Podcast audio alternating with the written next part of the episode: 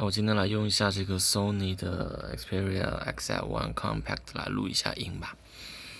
那这个设备的话，我是在用这个 Audio Recorder，还是在酷 APK，就是那个酷安下的，因为我不知道为什么，就是 App Store 里面没有这个 Audio Recorder，应该就是 Sony 自己的 App，但是我不知道为什么，就是没有。好吧，反正就是简单试一试吧。嗯。我觉得这个音质应该还行，因为我上次录了一下。嗯，然后我今天想说什么来着？我今天想说什么我都忘了。嗯，就是今天，呃，已经不是今天了，今天已经是三十号了。昨天了，就是昨天是二十九号。嗯，二十九号呢，就是发生很多事情。上海，呃，开放了堂食，但是之前就已经说二十九号正式开放堂食。然后这是第一件事，第二件事呢是取消行程，就是通信行程码的新号，就是全国范围内的，工信部发的一个通知。呃，第三个事情是什么来着？忘了。第三个事情什么来着？忘了，想不起来了。就是很就很可笑吧？就是首先这第一个事就是上海恢复堂食这个事情。其实之前就已经在恢复堂食了，就是，嗯，当他让这个强迫啊，强迫这个，呃，被分成了三个月时间的，啊，有的是两个月、三个月时间的这个居民出来工作，然后你又没有去配套这个相应的，比如吃饭呐等等这些问题，那就已经有很多店是开放堂食的了，因为你不开放堂食，大家就没得吃了嘛，嗯，但只能偷偷的开放。很多时候要对暗号，对吧？就是说，哎，看一下你这个人是不是像一个这个一般人啊？不是说来查的，不是说哎可能会举报这种傻逼。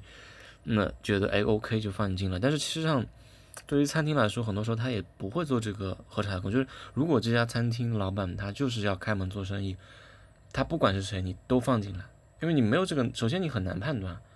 第二个呢，就是你判断了也没什么用，你不如就让他进来，你爱举报举报，举报拉倒，对吧？所以一直在尝试，只不过说二十九号的时候，大家就是，嗯，变成了，变成了可以可以光明正大的让大家进来吃饭了，就是这个区别。然后就可以听到一些之前没听到的话，比如说有人会问说，哎，老板可以打包带走吗？对吧？之前的话是问，哎，老板可以在里面吃吗？现在就变成了，因为在里面吃的人很多，导致没有座位了，所以哎，那种哎，可以打包带走吗？那之前的话是没有人这么问的，因为之前你只能打包带走。嗯，这第一个很可笑的事情吧。第二个很可笑的就是行程码摘星这个事情。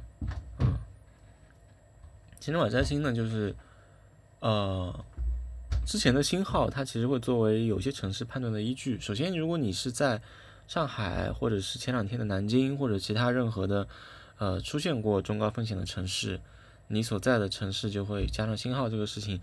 如果你在这个城市本身呢，就没有任何的区别，因为你就在城市里面。如果你去了那些低风险、一直低风险城市呢，他们有的城市会将你作为一种，哎，管控的依据，那就是你有这个星号，你不能出入某些场所，或者怎么怎么样吧。那其实，在通信行程卡里面把这个东西去掉有没有意义呢？是没意义的。有人就说在杭州嘛，因为今天下午哎，就说哎，在杭州，你来过上海，那你的这个，呃，这个码里面下面就会多一个模块，就告诉你你曾经去过中高风险地区，所以 你就去掉这个码有什么用呢？就是在码在码里面去掉信号，其实没有什么用处。就是如果这个地方它还是要以你去过中高风险地区为由去管理，它还是会这么管理。首先这个就没有区别嘛。其次的话，就是这样子的所谓的摘星的这个事情，它是一个没有任何的决策过程的一件事情。就包括上海的这段时间以来，就是说，嗯啊，我刚才说第三件事就是入境的限制放宽啊，就是集中隔离七天，然后你自主怎么样，就是呃比之前要松了。那这个其实都就这些所有的政策吧，就不论是它可以堂食啦，然后这个入境放宽啦，然后这些什么。这东西其实都听起来这很可笑的政策呢，它都是没有任何的决策过程的。就是没有一个公开，比如说公开征询啦，然后一个呃立法程序啦，或者说是公开讨论啦，啊，公众参与啦，媒体的这些讨论没有，没有任何这些东西，就是哎行政命令，然后哎突然的告诉你就是这个结果，然后你剩下的事情就是说，要不然就是感恩，哇，这个终于我们开始放开啦，我怎么怎么样了，或者呢就是你表示愤怒，啊。觉得这个很傻逼，就你对于这种东西，你只能有这两种态度嘛，要不然你还能就是无所谓，对吧？就是这个东西，你根本就是在这个东西出现之前没有任何的预告，没有任何的预示，然后就降临在你头上，就和所有的政策都一样，就是中国，中国就是这个样子，就是嗯，突然降临，然后 没有什么可以期待的吧？哎。那你要问我有什么样的感受，我就是觉得没有什么太大的感受，因为，哎，我好歹也在中国活了这么多年了，对吧？没白活，嗯，就是这个情况大家都知道，所以你说有没有什么特别之处呢？没有什么特别之处，但那是不正常的，嗯，就我不会像某些人那样说，哎。这个就是正常的呀，啊，你你才知道，人就这种心态啊，这种心态我觉得是要不得的。我最无语的就是我之前有和一些人交流的时候，他们说啊啊，这很正常啊，啊，这中国很正常，啊，就这样的语气和这样的态度，我觉得这个是不可以有的。你可以说，哎，这个事情在中国很常见，但是你不要就抱着那个语气说，哎，这个很正常啊，啊，所以呢，啊，你不要大惊小怪了啊，就是无所谓了，你应该习惯了啊，就就就这这种态度，我觉得是。我我反正我是无法接受的，就你可以说这个这个情况很普遍，但是你还是应该保持一个愤怒的态度，以及不接受的这样的呃状态。就我活了二十年，我看的比你还要多，可能你比我看的多吧。反正我 I don't I don't know，嗯，至少我可能作为一个人文社科的，对吧？有这样的学术背景的人，我看的材料资料，以及我就不论是对当下的这个。中国社会以及其他国家的，嗯，发生的这些不平等的事件和侵犯人权的事件，以及过往历史当中啊发生的这些在中国的、在其他国家的这些啊，不论是屠杀啦，或者是嗯饥饿啦，或者是各种各样子的这些事情嘛，就是不比你少，但是我依然也不会抱着一个所谓的哎这是正常的，或者说哎这是现在比以前好多了啊这样的心态，这。我觉得那就是持有这种心态的人就纯傻逼啊！对不起，我只能这样评价你。嗯，所以就是这样的感觉吧啊。然后，嗯，还有什么来着？啊，我今天晚上跑步。我今天晚上跑步呢，就是听这个，就我一直是用这个 Nike Run Club 啊，Nike Run Club 去跑的嘛。这个 Nike Run 呢，它有一个。呃，教练的功能就是如果你选 Guide Run，就是它有这个指引啊，将会有这个 Nike Coach 在那里讲那些垃圾话。我觉得其实有时候他垃圾话讲的还挺有道理。他今天晚的垃圾话呢，就是讲了一个，就是他做了一个 Knowledge，就是说你跑步呃作为一个目标这个事情，其实有的时候就有点像是嗯已经存在的一个事情啊，就像这个蓝天。和遮住蓝天的白云，那你的这个有些想法，各种各样的想法就像是白云一样，那你能拨开这些云雾，然后看到你本来就已经存在的这个蓝天。但这都是我就是为了让你跑步的时候集中注意力，以及让你去继续跑说的这些话了。呃，花道讲的这个有一点还是蛮有道理的，就是说你的目标不应该是和过去相比，就是哎，很多人会说，呃，你不要和别人相比，你应该和你自己相比啊，你只要比你过去的。我好就可以了，哎，但是呢，他今天这个这个 coach 他没有这么讲，他说你不要和过去相比，你不要和过去的自己相比，因为你要和你要感受这个当下和现在，你应该关注的是 present，你应该关注的就是现在这个当下你是怎么样的，你的这个状态就 OK 了。你如果跟过去相比的话，你就被困在了过去，你就被困在了 past，你就永远是活在过去的。我觉得这个还蛮有道理。就很多时候，哎，有的人会说啊，那我不跟别人比，我跟过去比。那其实你还是保持着一个所谓的叫进步主义的迷思，就你会你会有个感觉，就是哎，我一定要进步，我应该一定要哎，我比昨天要好，比之前要好。但事实上，你今天所处的状态和情境和之前就是不同的。啊，你比如你今天你就是跑不了呃十公里，你配速就是跑不进这个六，你可能就是这个这个就是状态不好啊，天气啦，你自己的状态啦。那如果你跟昨天比的话，你就是跑不了，怎么办呢？对不对？就不光是跑步这个事情，还有其他各种各样的事情。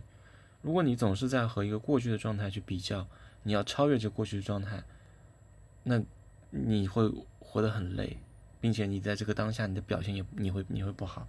所以你应该不要去关注说我过去的表现如何，应该就是关注当下这个你是怎么样的。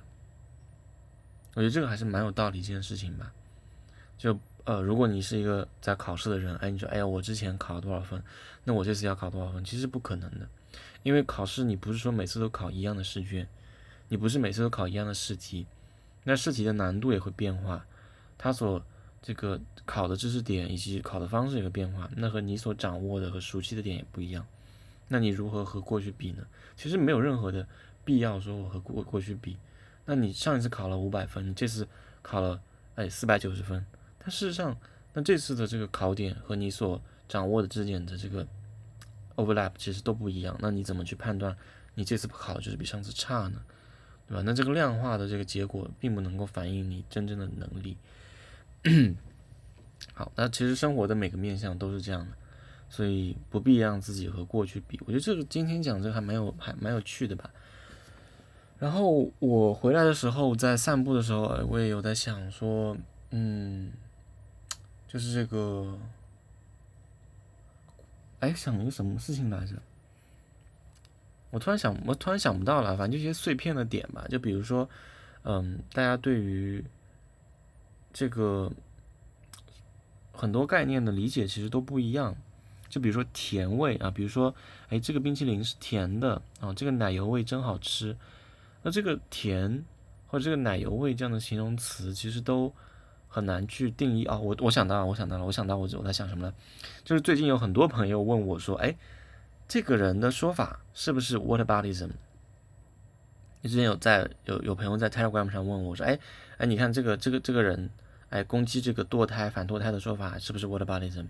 然后今天有个朋友问我说：“哎，这个人的这个呃在在在在这个呃群聊当中说呃怎么样怎么样？哎，这个是不是 whataboutism？” 其实我都想说一点就是。不要滥用 whataboutism 这个东西。whataboutism 的意思就是，呃，它其实是共产主义集权社会的国家，它的国家政府的一种宣传的手段，是一种逻辑谬误。简单来说就是比烂。就比如说，哎，你说你有这个人权问题啊，你这个侵犯公民的隐私，然后他跟你说，哎，那这个美国这个黑人啊，状态非常糟糕。那这个日本有很多的这个啊什么被剥削的群体啊，什么这个非洲怎么样了啊，这个欧洲怎么样了啊？他就是这样的这种说法，就是说，如果你攻击我，比如美国说哎中国人权问题，他说哎美国有这样的问题，那这个就是一个他回避问题本身，然后去攻击一个其他的事情啊，以这种方式来作为一个 fallacy，那。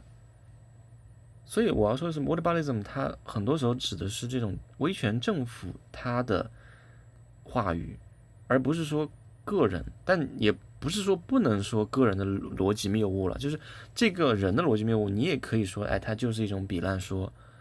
但是这个词的用法就很像是说，比如某某人，他明明是一个受害者，但他还是为这个施虐的人去找这个理由，找合理化的借口。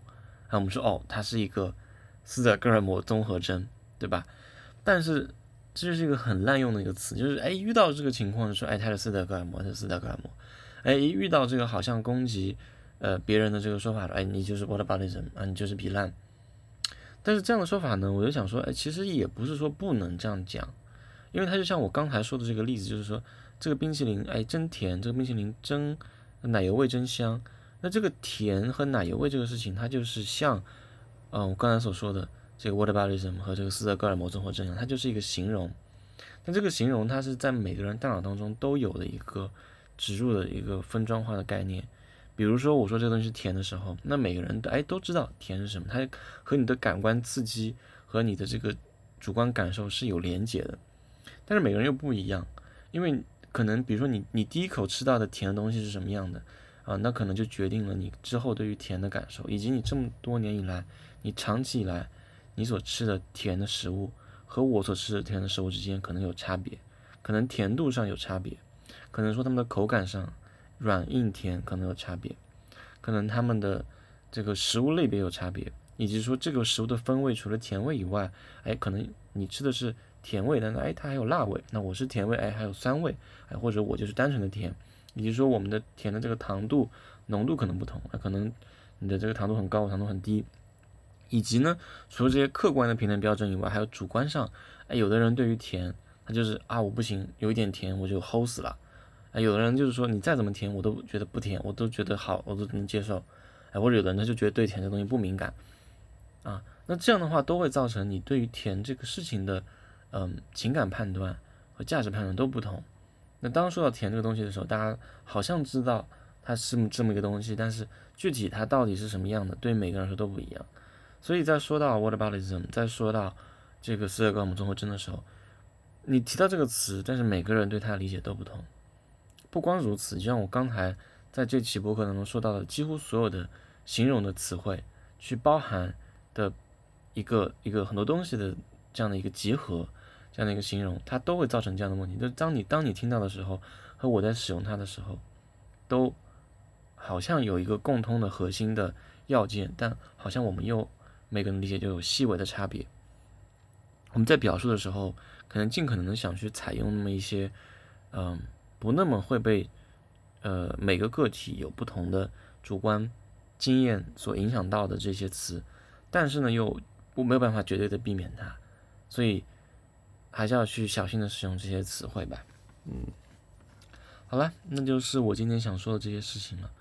呃，现在是夜晚的一点三十四分，六月三十号。我现在也想突然想到一件事情，就是我之前上海 lockdown 的时候，我会有剪那个 diary，那呃，好像已经有一个多星期我没有去更新那个影片了。那我可能也会待会剪一下，然后把它发到 YouTube 上面。嗯，也许吧，也许不会。然后我又点了一些吃的，对我半夜要吃些东西，那就这样了，拜拜。